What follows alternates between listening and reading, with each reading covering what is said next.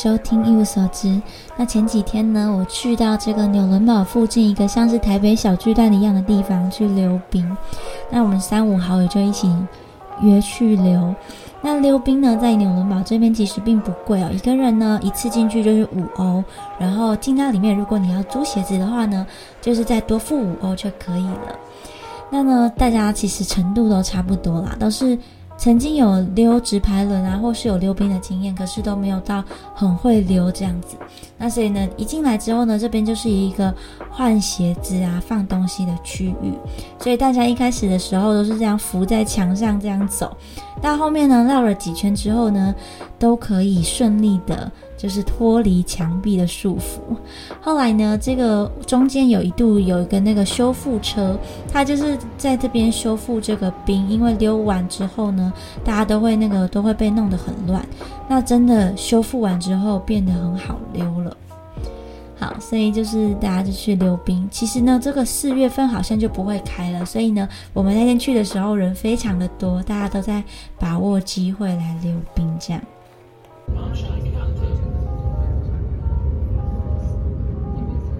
那另外很想介绍的是这个纽伦堡大审的纪念馆，这是当时呢审判纳粹战犯的地方，里面呢都有中文的导览，所以不用担心。一走进去法庭，我真的整个人都在发抖，而且超级想哭的，因为就想到当时呢的历史场景就近在眼前，所有的媒体朋友都坐在现在自己所坐的观众席的地方哦，看着来自世界各个国家的法官律师进行这一场最公平的审判。那这个法庭的设计呢，其实在二楼也有开了四个小窗户，是让媒体朋友呢可以在这边摄影的地方。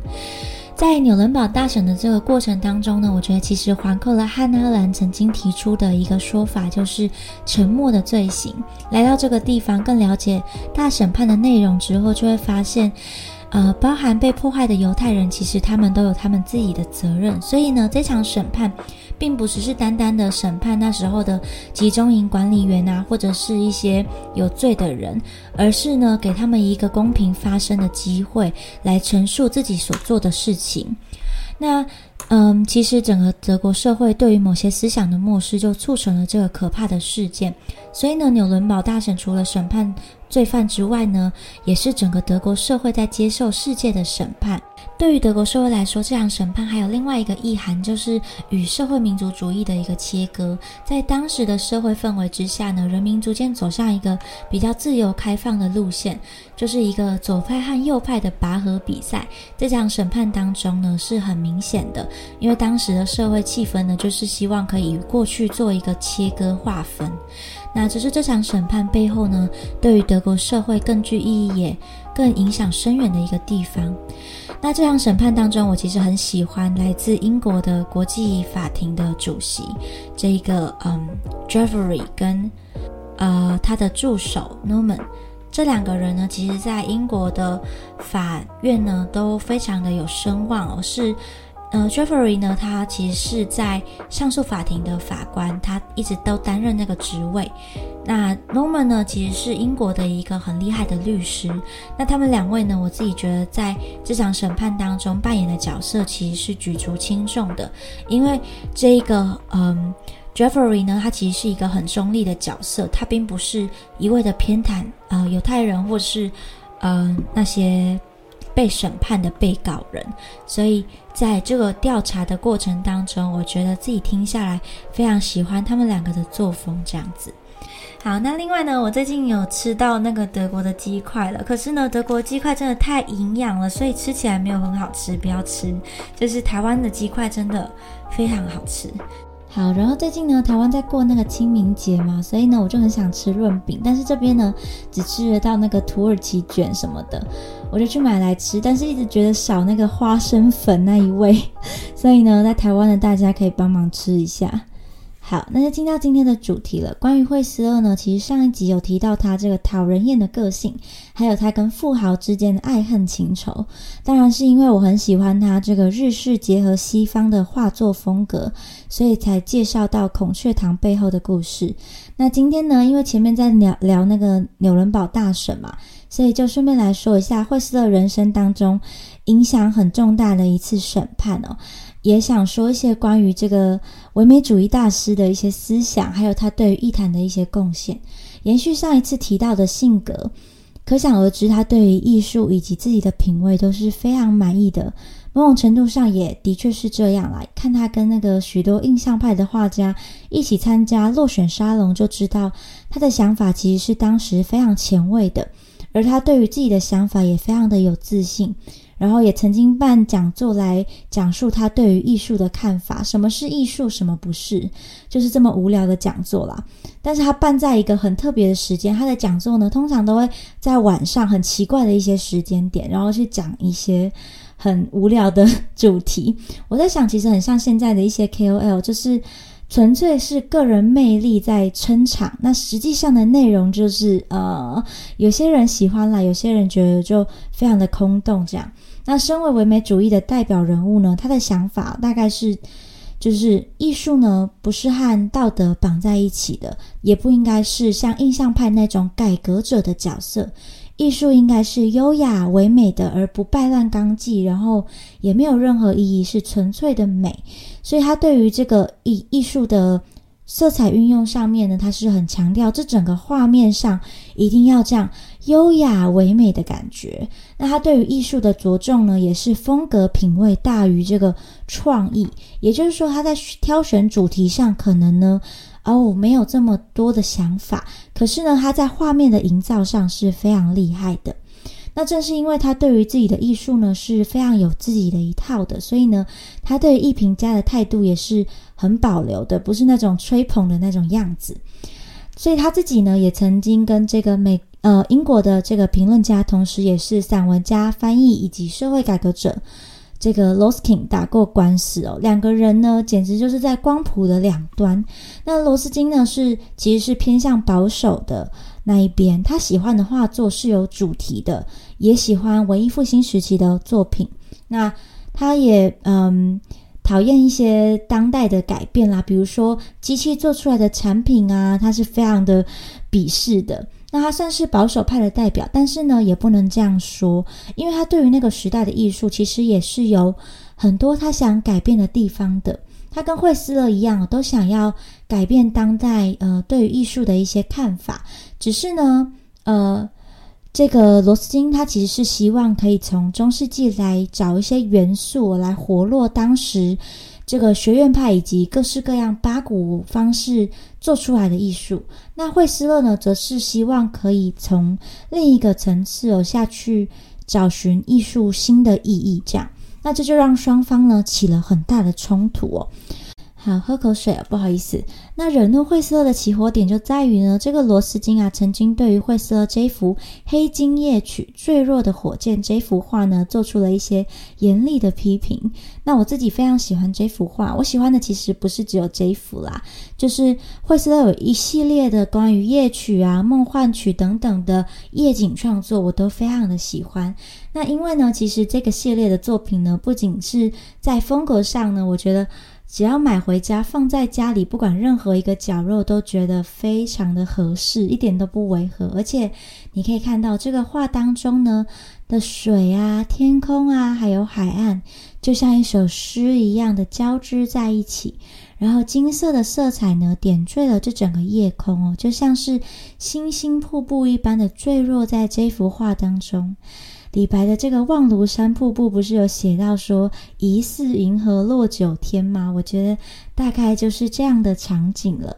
而且呢，我也很喜欢惠斯勒观察到这个作曲和作画之间的这个连结，因此呢，他有很多的画作都是以这个音乐作曲的命名方式来命名的，就是以夜曲啊、和声交响曲、梦幻曲等等的。他的画作里面呢，就好像藏了一首曲子一样哦。特别是这一幅，当时呢展出的时候啊，卖了这个两百基尼，就是两百基尼。基尼其实是当时英国第一代由机器生产出来的货币，在当时应该是一个很贵的价格啦。但是现在我已经没有办法估算这个价值了，因为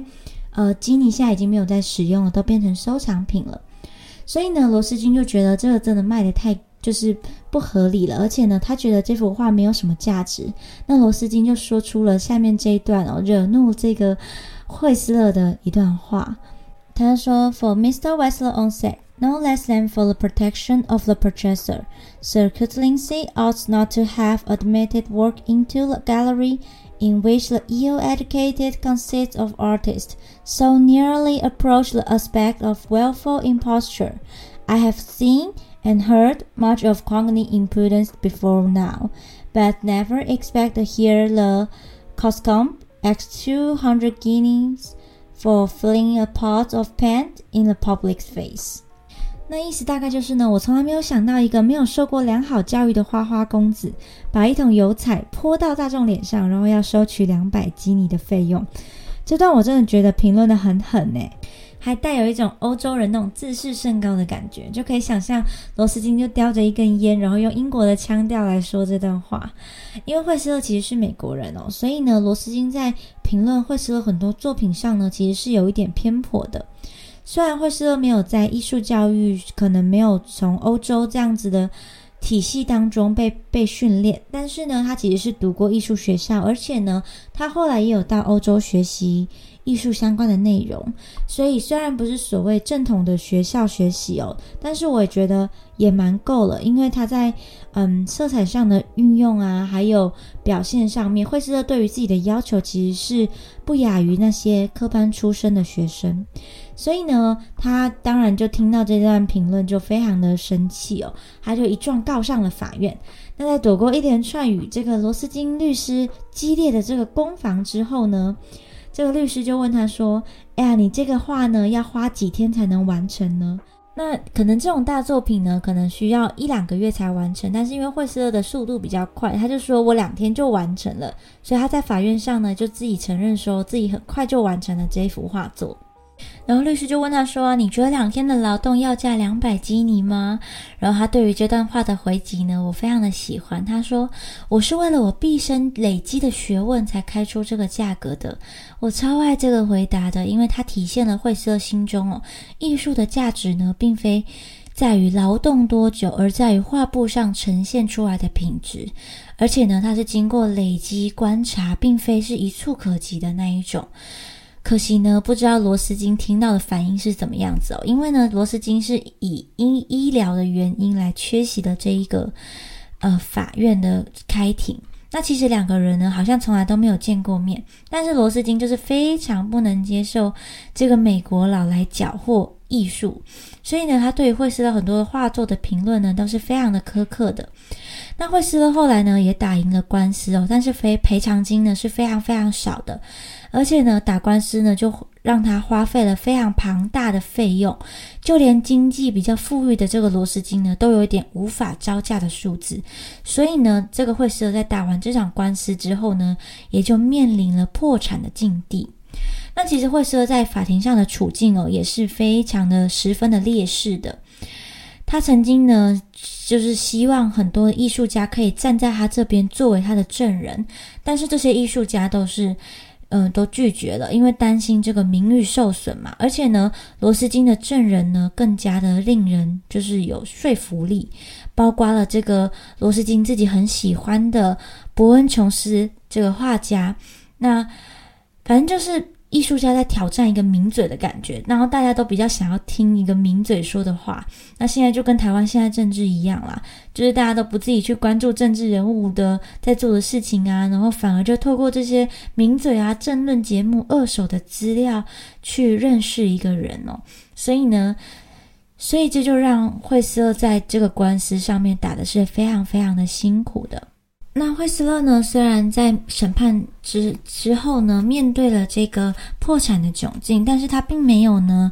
从这次的事件当中彻底的被击垮。他转而提笔写下了一本小册子，如果翻成中文的话呢，叫做。惠斯勒 V.S. 罗斯金，艺术和艺术评论家，在这本小册子当中呢，他写了很多关于这场审判的描述，还有包括之前我们有提到的那一本《制造敌人的温和艺术》，里面也有提到相关的内容。其实呢，他就是想要以其人之道还治其人之身哦。他想修理的呢，不仅仅是罗斯金，还有整个评论界。他觉得说呢，这个何谓评论呢？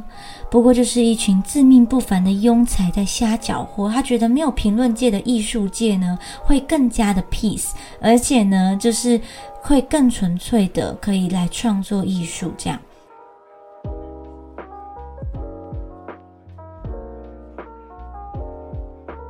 因为他从这个审判当中，当然他就认清了这个社会的黑暗面嘛。他曾经希望这场审判呢能够挽救他的职业生涯哦，可是呢他的希望破灭了。他失去的呢不仅仅是他的赞助人，而且呢还多了非常多的负债。不过惠斯勒呢，其实有找到一个新的题材啦，就是帮一些前赞助人画一些漫画啊，或者是像上次我们看到的那个金家那一幅画，他就是帮债主们呢画一些讽刺漫画这样。那罗斯金这一边呢，罗斯金其实就觉得这个自己的名誉受到毁损了，所以官司一结束，他就递交了辞呈哦，辞去他美术教授一职的工作。他就说他觉得身体有恙啦，所以他就辞职了。不过呢，其实后来他自己有出来说，他就说我辞职呢，并不是因为健康不佳，而是因为如果我无权谴责，只能赞美的话，那教授一职呢，无外乎是一场闹剧。所以其实也是一种这个他反击的方法。但我觉得，如果他们两个的官司不论输赢的话，两个人其实都是站在一个共同的立场上，他们都希望呢，当代的艺术可以有所突破，然后有一些新的想法进到这个艺术论坛当中。而且呢，他们这场官司其实呢，也引发了当代艺术的这个很多的讨论，而且呢，也再在体现了这个十九世纪末，其实艺术论坛上是有非常非常多矛盾在这个里面的。那后来呢？惠斯勒其实也就成为了这个象征派、印象派、新艺术派等等的画派的先驱哦。所以呢，嗯，你可以从惠斯勒很多的作品当中看到他不同风格的展现。我觉得他的创作是很多面向的，不是只有唯美主义这样子的一个想法。好，那其实我还还没介绍到他最有名的那个母亲的肖像画。但是我觉得那幅画其实很多人介绍过了。如果呢你们有兴趣的话呢，也可以自己去 Google 一下，或者是呢我之后有机会的话也会介绍哦。那今天这集呢就到这边啦，希望大家清明假期呢都过得开心哦，拜拜，晚安。